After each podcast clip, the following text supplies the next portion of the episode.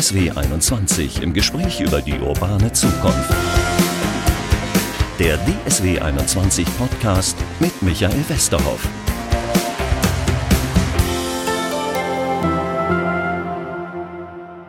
Herzlich willkommen beim Podcast Wunderbares deutsches Wort Kreislaufwirtschaft. Da sprechen wir heute, wie denn die funktionieren kann. Normalerweise beschreibe ich an dieser Stelle so ein bisschen den Ort, an dem wir sind. Äh, ich blicke jetzt auf ein riesiges Werk. Was genau da drin passiert, äh, wird uns gleich der Geschäftsführer Herbert Wilms erzählen. Wir sind bei Remondis in Lünen, 30.000 Mitarbeiter, 8 Milliarden Umsatz, eines der größten Recyclingunternehmen äh, der Welt. Und ich habe gerade gesagt, normalerweise beschreibe ich den Ort. Heute muss ich auch ein bisschen den Geruch beschreiben, Herr Wilms, oder es ist leicht süßlich bei Ihnen der Geruch. Was ist denn das? Was Sie riechen, sind Erdengerüche, weil wir hier Komposte aufbereiten, die wir aus der haushaltsnahen Biosammlung einsammeln und die bei guter Verarbeitung so diesen leicht süßlichen Waldgeruch verbreiten. Da sind wir eigentlich schon mehr oder minder bei einem Thema. Lassen Sie uns mal kurz in Ihre Fabrik reinschauen. Sie recyceln da Plastik, Biomüll, Elektroschrott? Eigentlich ja, alles, oder? Ja, nicht, nicht alles. Sie sind hier am Standort des größten Recyclingzentrums für industrielle Abfälle äh, in Europa. Wir bereiten hier mehr als eine Million Tonnen Abfälle auf, ähm, die im Input hineingehen. 0, also 800.000 Tonnen Produkte gehen wieder raus. Und äh, dabei schonen wir einerseits die Ressourcen. Andererseits leisten wir einen wesentlichen Beitrag zum Klimaschutz. Denn dieses Werk hier spart 466.000 Tonnen CO2 pro Jahr ein, weil wir primäre Rohstoffe durch diese Recycling-Rohstoffe ersetzen. Ein Beispiel. Aus den in der Umgebung liegenden Kraftwerken sammeln wir den Rea-Gips ein. Also das, was früher mal der saure Regen war, wird jetzt heute abgefiltert. Daraus entstehen Rea-Gipse und die bereiten wir hier so wieder auf, dass wir daraus Estriche machen können, Putze etc. In einer erheblichen Tonnage. Bedeutet aber, wir brauchen die Rohstoffe Gipse aus der Erde nicht zu entnehmen, teuer aufzubereiten, energieaufwendig aufzubereiten, weit zu transportieren. Alles das sparen wir ein. Und darum geht es ja eigentlich, dass wir an diesem Standort versuchen, mehrere Beweise zu liefern dafür, dass eine Recyclingwirtschaft möglich ist. Wir reden gleich vielleicht nochmal darüber, was der Unterschied zur, zur wirklichen Kreislaufwirtschaft ist. Aber dass wir hier Produkte nicht verbrauchen, sondern gebrauchen und dann wieder zurück in den Kreislauf geben. Und das hat erhebliche Effekte. Wenn wir den Kreis ein bisschen größer machen, bedeutet das, wir leben auf der Erde in einer planetaren Begrenzung, weil wir halt auf diese Erde angewiesen sind. Und diese Erde begrenzt uns in zweifacher Hinsicht. Einerseits werden wir immer mehr Menschen. Die Prognosen sagen, dass wir im Jahr 2050 10 Milliarden Menschen sein werden. Und das bedeutet, dass wir mit den natürlichen Ressourcen, die vorhanden sind, sicher nicht auskommen werden. Wir werden zwei oder drei Erden brauchen, wenn wir den Ressourcenverbrauch weiterhin so gestalten, wie wir ihn äh, im Moment gestalten.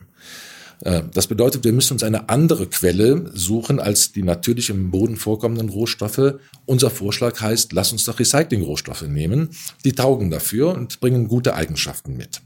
Das kennen wir bei den Metallen seit Ewigkeiten. Heute würden wir Metalle sauber analysieren, würden wir sehen, dass in den Metallen immer noch Reste von römischen Schwertern enthalten sind. Also so häufig kann man sie wieder ähm, recyceln, dass man, dass man diese Spuren noch nachweisen kann.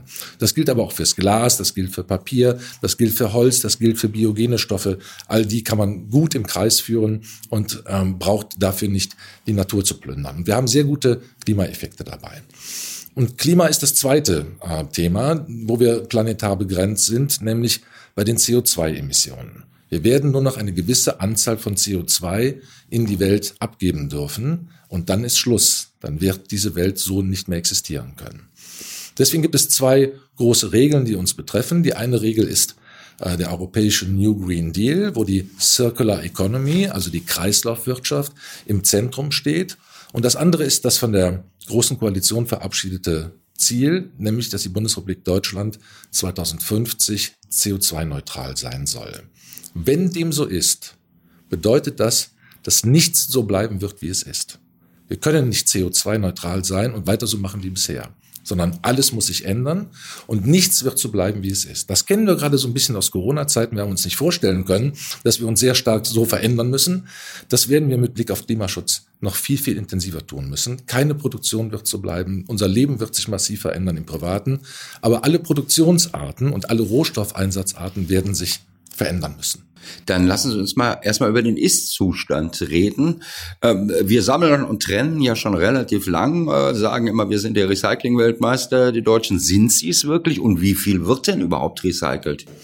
Also wir sind äh, in, einem, in einem guten Zustand, was das Thema Recyceln betrifft. Wir haben eine sehr gute, funktionierende haushaltsnahe Erfassung von Abfällen. Das beginnt bei dem in der kommunalen Zuständigkeit befindlichen Restabfall. Das funktioniert bei den Bioabfällen schon sehr gut in Deutschland, äh, weil auch deswegen, weil wir seit dem 1.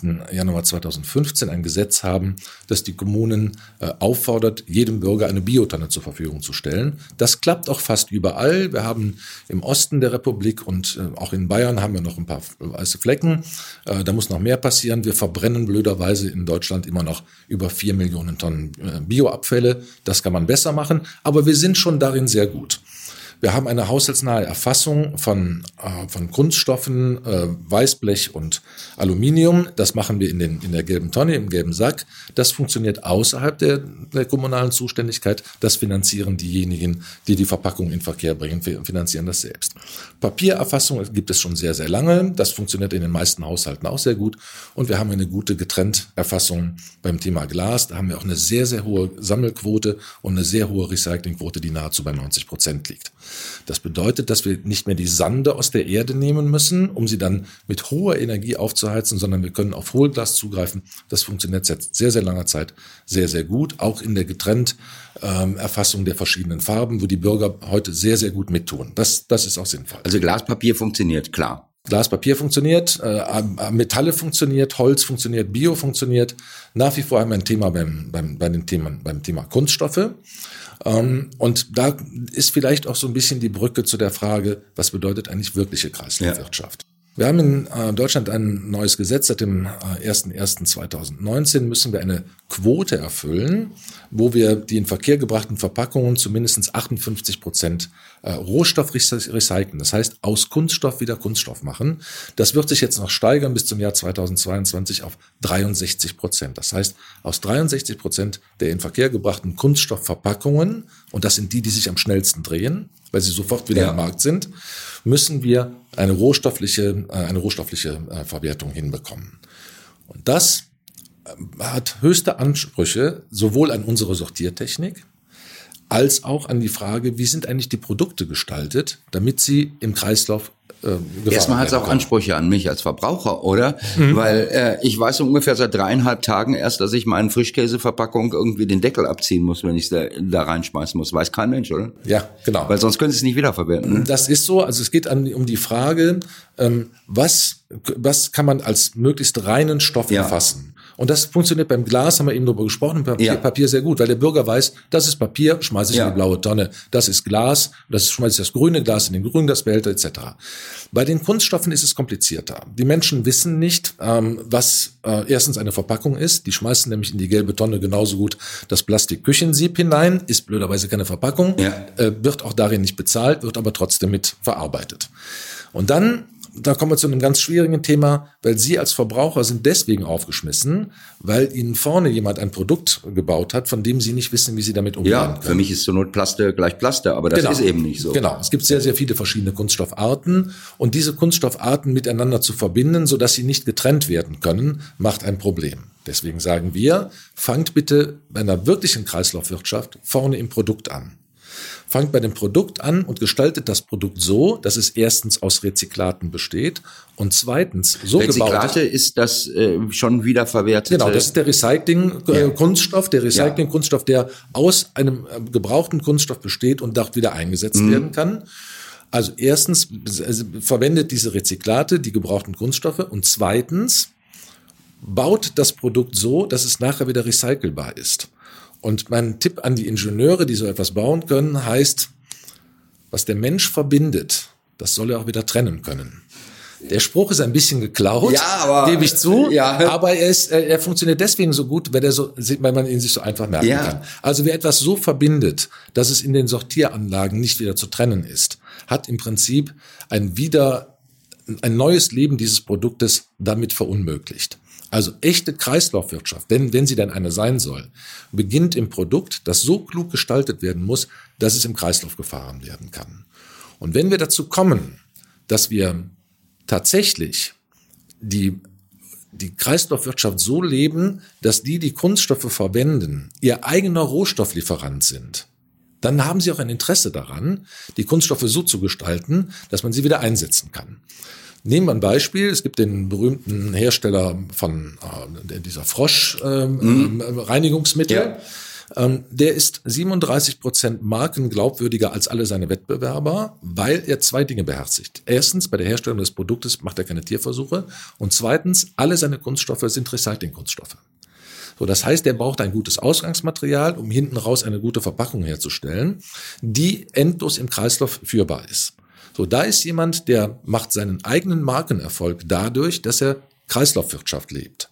So, das kann, glaube ich, ein gutes Beispiel sein dafür, wie man es weitermacht. Wir haben auch gute Quellen dafür, weil wir ergänzend zu den haushaltsnahen Erfassungssystemen auch noch ein Pfandsystem haben. Das heißt, wir schieben auch viele Kunststoffe äh, sehr sortenrein über Pfandsysteme. Also PET-Flaschen. Im, im, Wesentlichen, ja. Im Wesentlichen PET. Und PET ist eine der, ja. der Materialien, was wirklich gut im Kreislauf fahrbar ist, wenn es denn sauber erfasst wird.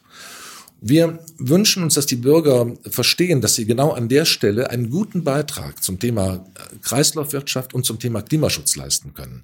Denn es ist natürlich viel, viel weniger aufwendig, eine, eine gebrauchte Verpackung wieder zu einer Verpackung zu machen, als Öl zu fördern, ewig durch die Gegend zu transportieren und dann mühsam umzuwandeln, um daraus Kunststoff zu machen. Was wird denn aus meiner PET Colaflasche oder sowas. Äh, wieder eine Colaflasche? Im Idealfall wieder eine Colaflasche. Ähm, das hängt auch von Sortenreinheiten ab. Und da versuchen wir mit den Produzenten darüber zu sprechen und zu sagen, ähm, wenn du die Flasche so konstruierst, dass du auf fremde Farben zum Beispiel verzichtest, die nur von außen mit einem Layer da drumrum äh, machst, den wir aber leicht wieder abbekommen können, dann lass das Produkt im Original so, wie es ist.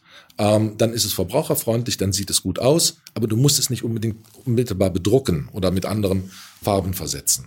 Also in der, im Produktdesign liegt eine große Wahrheit. Ich nehme ein anderes Beispiel, weil Sie schauen gerade auf. Das sind, ja, das sind aber alles PET, das ist ein Stoff und, und von daher ist das da nicht das Problem wieder bei der Käseverpackung oder der Waschmittelflasche. Genau, genau. So, deswegen ja. brauchen wir das möglichst äh, sauber und möglichst rein und äh, wir investieren viel auch in Sortiertechnik und Aufbereitungstechnik um möglichst genau mit Hilfe von Computertechnologie ja. identifizieren zu können, mit welchem Stoff haben wir es denn auf dem Sortierband gerade ja. zu tun. Das funktioniert alles schon sehr gut. Es gab immer mal so das Problem, können eigentlich schwarze Schalen identifiziert werden. Inzwischen ist da auch die Technologie ja. gut genug, dass man da die schwarze Schale, genau die, die schwarze Schale, ja, die konnte ja vom schwarzen Transportband nicht unterscheiden. Ja, ja, ja und hat er gesagt, ich kenne dich nicht, fahr nee, durch. Genau. Und ähm, also das das hat man heute auch ähm, technisch im Griff. Ähm, und das gilt aber nicht nur für Verpackungen. Verpackungen werden viel diskutiert, weil sie sich halt so viel äh, und schnell drehen. Es gilt aber auch für langlebige Produkte. Nehmen wir mal den Kühlschrank. Ja. Und es ist halt ein Unterschied, ob Sie in den Kühlschrank die Gummilippe, die nachher zu der Dichtheit des Kühlschranks führt, ob Sie die einkleben oder ob Sie eine Falz machen, mit der Sie den, das Gummi, die Gummilippe einklemmen, sodass man sie leicht wieder trennen ja. kann. So, darüber reden wir gerade mit den Herstellern, da reden wir mit denen, mit denen drüber, die die Intelligenz haben müssen, Design for Recycling, so nennen wir das, das Produkt so zu gestalten, dass wir nachher gut auch wieder an den Rohstoff kommen können. Das heißt, ähm, ich habe die Zahl von 130.000 verschiedene Plastestoffe, die es geben soll, äh, gehört. Äh, Wahrscheinlich noch viel mehr, ja weil jeder macht so sein eigenes Rezept, jeder Konzern. Genau, jeder, jeder hat nicht nur den, einen unterschiedlichen äh, Basisrohstoff. Ähm, in Olefinen ausgedrückt, ja. sondern er hat auch unterschiedliche Weichmacher dabei, weil er das Produkt un, äh, un, unterschiedlich auch äh, biegen und gestalten will. Das ist ja eigentlich das Tolle am Kunststoff. Ja. Der Kunststoff ist leicht, er ist gut formbar, man muss beim Transport nicht endlos Transportkapazitäten aufwenden, er hat viele, viele Vorteile. Und so wie wir das in Deutschland gestalten mit der haushaltsnahen Erfassung, können wir auch sicherstellen, dass von diesen Stoffen nichts in den Weltmeeren landet. Eines der großen Themen beim Kunststoff ist heute die Verschmutzung der Weltmeere mit dem Kunststoff. 95 Prozent dieser Kunststoffe kommen aus zehn Flüssen. Acht dieser Flüsse sind in Asien, zwei in Afrika.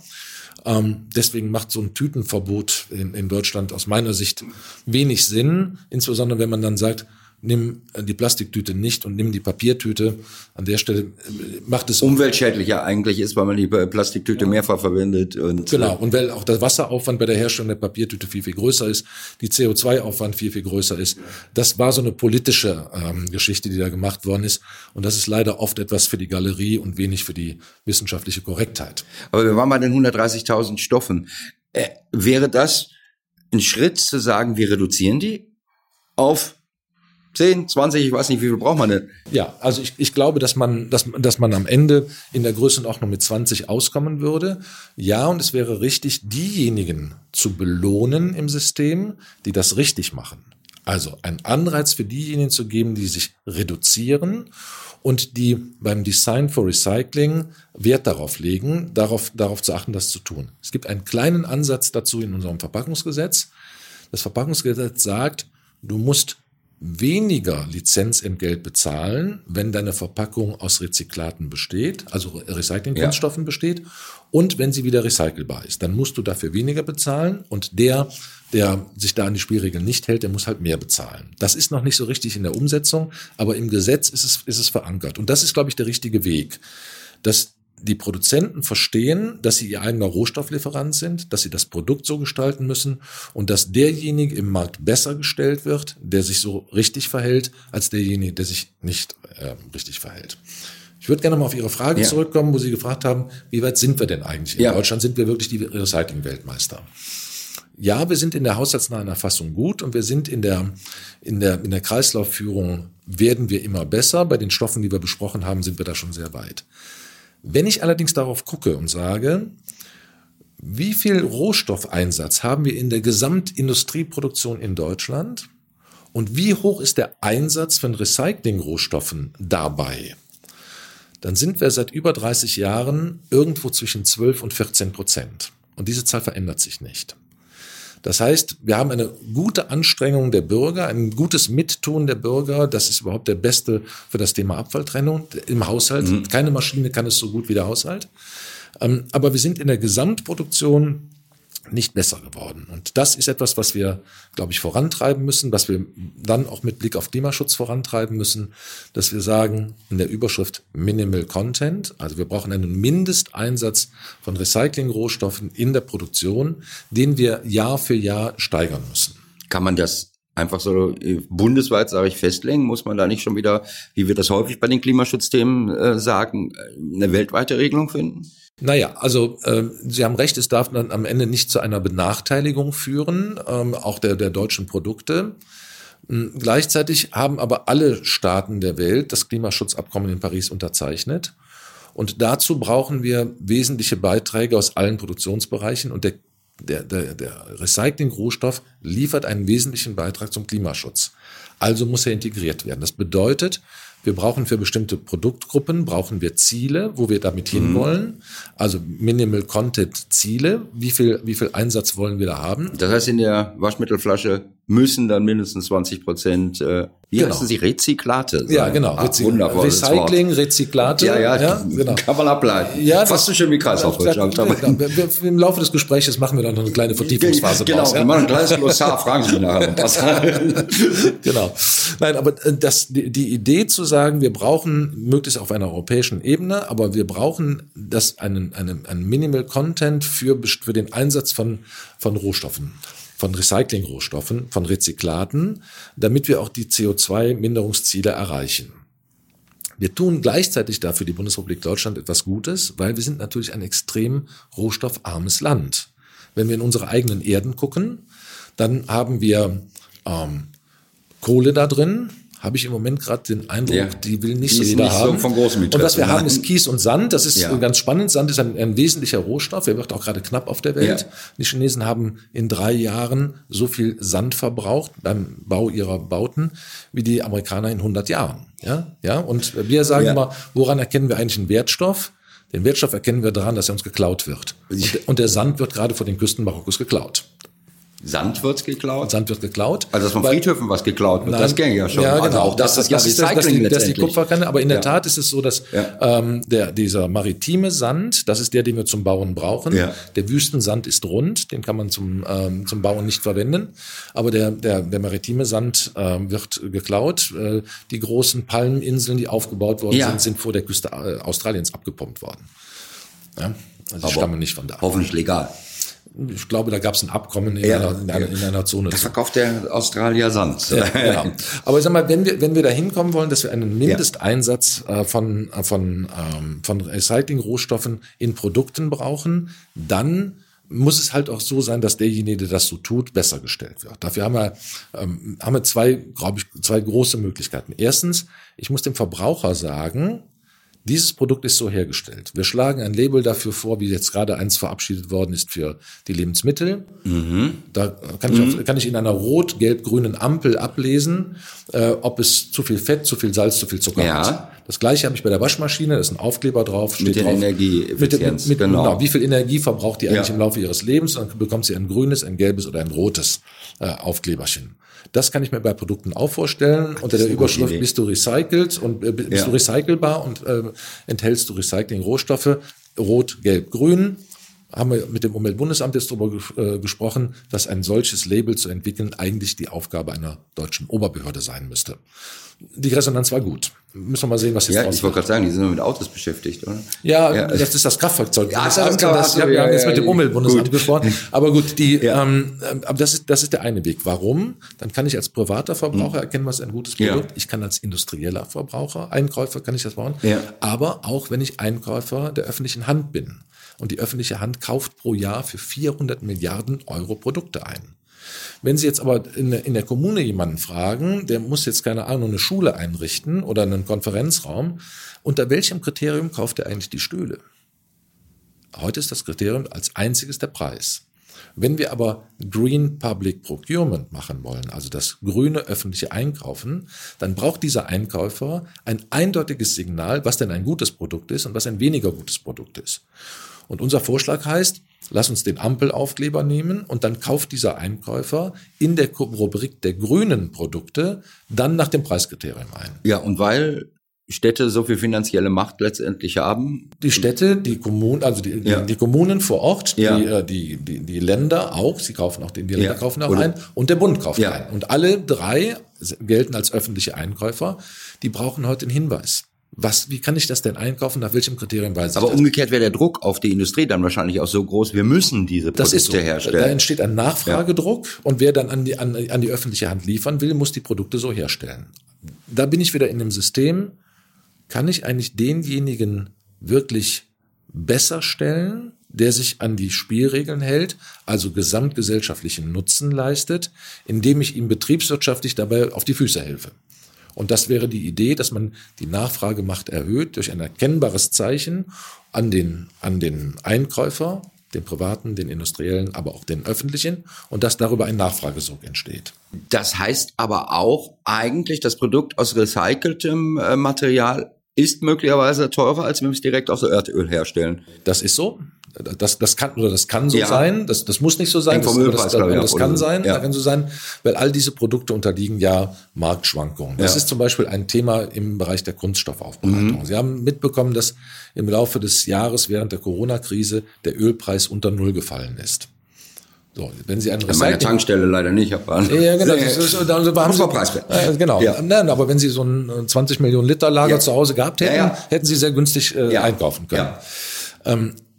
Was ich damit sagen will, ist, das schlägt natürlich auf den Primärpreis einer Kunststoffproduktion durch, während Recycling-Rohstoffe kontinuierlich zu einem bestimmten Mindestkostenfaktor hergestellt werden. Wenn ich aber alles einpreise, inklusive des Klimaschutzes, der da drin steckt, dann hat, das hat das Recyclingprodukt immer einen Vorteil, weil es gegenüber dem Primärrohstoff äh, immer klimagünstiger ist. Und Da müsste aber jemand gesetzliche Weichen stellen. Das glauben wir auch. Irgendwie be- besteuern, wenn es aus Reimeöl ist. Genau, und das, da ist also ein Ja. kleines bisschen unser Problem. Die Umweltministerin hat ja ähm, jetzt vier, auch in Anlehnung an das, was in Europa diskutiert wird, hat sie vier große Sektoren ausgemacht, in denen das Klima belastet wird. Das ist allem voran der Verkehr, das ist aber auch die Landwirtschaft, das ist die Industrie allgemein Und das vierte ist, äh, fällt mir gerade nicht ein, aber sie hat vier Sektoren ja. ausgemacht. Achso, die Energieerzeugung. Ja. So, und die, ähm, sie hat jetzt äh, gesagt, wenn da die CO2-Minderungsziele nicht erreicht werden, dann müssen meine Ministerkollegen, die für diese Bereiche mhm. zuständig sind, also Wirtschaft, Verkehr, ähm, ähm, Landwirtschaft etc., die müssen dann die Strafe bezahlen, die an die EU abzuführen mhm. ist. Damit hat man also alle die bestraft, die ähm, das Klima belasten. Was man nicht getan hat, ist zu sagen, wo sind denn eigentlich die, die das Klima faktisch entlasten können? Und das ist zum Beispiel die Kreislaufwirtschaft. Die Kreislaufwirtschaft, die all überall stattfindet, im industriellen Bereich, aber sie findet eben auch im kommunalen Bereich statt. Ja, die Kommune vor Ort gestaltet ganz viel zu dem Thema, wie findet, ähm, wie findet faktisch Kreislaufwirtschaft statt. Sie sagt, wie die Satzung ist. Sie sagt, wie häufig bei Ihnen zu Hause die Biotonne abgeholt werden soll wie groß der Behälter ist, in dem es abgeholt wird und wie es zu verwerten ist. Da machen wir noch einen kurzen Einschnitt nochmal, weil Sie mir, bevor wir hier losgelegt haben, gerade eine ganz spannende Geschichte zur Biotonne erzählt haben. Habe ich noch nie drüber nachgedacht, aber ist das so sowas von einfach? Es gibt Städte, die holen die in unterschiedlichen Rhythmen ab. Ich kenne das immer noch, die kommen alle 14 Tage, irgendwie egal, ob Winter und nichts anfällt oder äh, Sommer. Also in der Biotonne ist es so, dass ähm, seit dem ersten Januar 2015 das Kreislaufwirtschaftsgesetz sagt, dass jeder Bürger einen Anspruch auf das Bereitstellen der Biotonne hat. Diese Biotonne wird dann durch die Satzung der Kommune wird gestaltet, was damit passiert. Also, es gibt kluge Kommunen, die sagen, wir stellen große Behälter zur Verfügung, sagen wir mal einen 120 Liter Behälter für Sie als Privatperson oder einen 240 Liter Behälter für, für größere ähm, Wohneinheiten. Und die sagen dann, Ab dem Frühjahr geht's los mit der Gartenarbeit, also fangen wir im Frühjahr an, wöchentlich zu fahren. Sie schneiden den Garten, Sie schneiden den Rasen und und und. Sie haben große Mengen, wenn Sie äh, wenn Sie einen Rasen haben. Zusätzlich kommen ja noch Ihre Küchenabfälle ähm, mit da, dazu und das alles ähm, wird bei Ihnen gesammelt. Im Winter ist Ihr Bedarf nicht mehr so groß. Das heißt, äh, wenn die wenn die Blätter runter sind, dann kommt in der Sonderabfuhr nochmal der Tannenbaum, der abgeholt wird. Mhm. Aber in Wirklichkeit fährt man dann im, im, im Winter nur noch 14-tägig oder wöchentlich. Das heißt, darüber kann man auch die Kosten der Erfassung steuern. Und hinten raus gibt es dann verschiedene Verwertungsmöglichkeiten. Das macht keiner, weil er die Autos sowieso rumstehen hat oder die Mitarbeiter. Ja, aber das, sagt, das, na, das, das kann man ja regelmäßig was ja einsetzen. Genau, also die, die, wenn die Kommune die Leistung ausschreibt, dann sagt sie, das ist mein Anforderungsprofil. Du als mein Dienstleister du musst mir bereitstellen die Tonne und den Abfuhrrhythmus in der und der Form regeln. Das schreiben sie aus, vergeben den Auftrag für fünf, acht Jahre und Unternehmen wie unseres bewerben sich darum, einen solchen Auftrag zu bekommen. Das ist die Sammelseite. Dann gibt es hinten raus verschiedene Verwertungsmöglichkeiten. Die eine Möglichkeit ist, wir machen einen Kompost daraus. Das ist das, was Sie hier auf dem, auf dem Werk sehen können. Und aus diesem, diesen Kompost stellen wir für, für verschiedene Zielgruppen her. Landwirte, äh, Bauern, äh, Garten- und Landschaftsbauer etc. Aber auch Privatpersonen, die den Kompostsack kaufen. Das ist das breite, breite Spektrum. Es gibt auch Anwendungen, wo wir Kindergärten ausstatten, äh, wo wir ein schweres Wurzelwerk drunter legen, sodass, wenn ein Kind von der Schaukel fällt, es sich nicht sofort ja. die Knochen bricht, sondern ja. einen Dämpfungseffekt ja. hat. So, diese, das ist die eine Möglichkeit, einen Kompost daraus zu machen. Das, die andere Möglichkeit ist zu sagen, wir machen ein Biogas daraus und dieses Biogas verwenden wir wieder in, in, in Bio, ähm, in einer Umwandlung von Biogas. Machen Sie auch, oder? Das machen wir auch. Und dann haben wir zum Beispiel mit der Stadt Pullheim einen sehr schönen, äh, eine schöne Kooperation gemacht. Da kann man auch wieder sehen, wie Kommunen Einfluss darauf haben. Der im, in Pullheim gesammelte Bioabfall wird in einem Biogaswerk ähm, umgewandelt wird dann in ein, in ein System eingeführt, sodass wir die Fahrzeuge, mit denen wir den, Bio, ähm, den Bioabfall sammeln, mit dem Biogas aus dem Bioabfall speisen. Das heißt, wir fahren klimaneutral, äh, wir fahren deutlich klimagemindert, wir leisten einen Beitrag dazu, dass der Rohstoff wieder verwendet werden kann und am Ende treiben sich die, werden die Autos angetrieben durch das Material, was sie sammeln, jedenfalls zu einem kleinen Teil davon.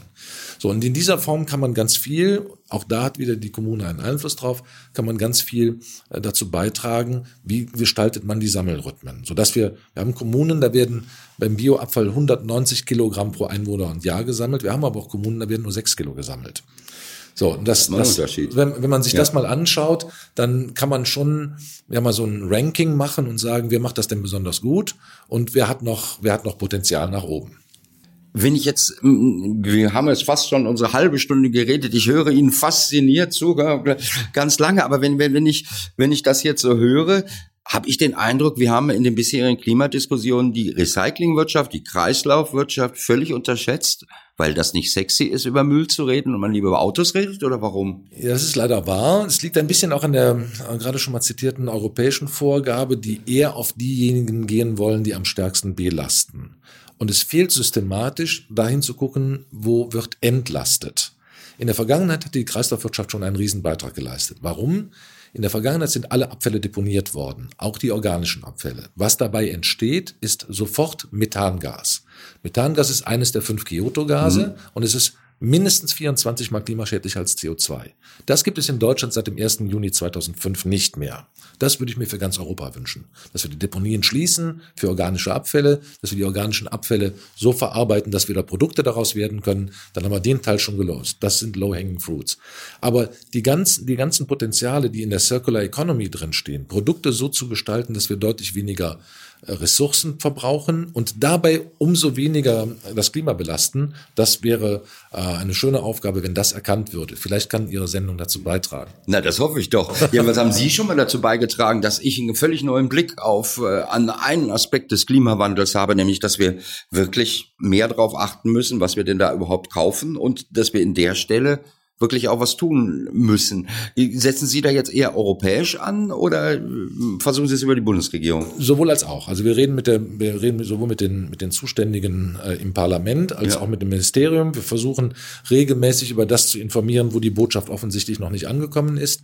Wir reden mit den zuständigen Behörden wie dem Umweltbundesamt. Das hat gerade ja. einen neuen Präsidenten bekommen, der äh, ähnlich positiv äh, darauf reagiert hat wie Sie jetzt. Aber wir reden natürlich auch mit Europa, denn wenn Europa sich auf die Fahne geschrieben hat, ein CO2-neutrales Europa zu werden, dann geht es ohne die Kreislaufwirtschaft nicht. Das Ziel ist, ohne die Kreislaufwirtschaft nicht zu erreichen.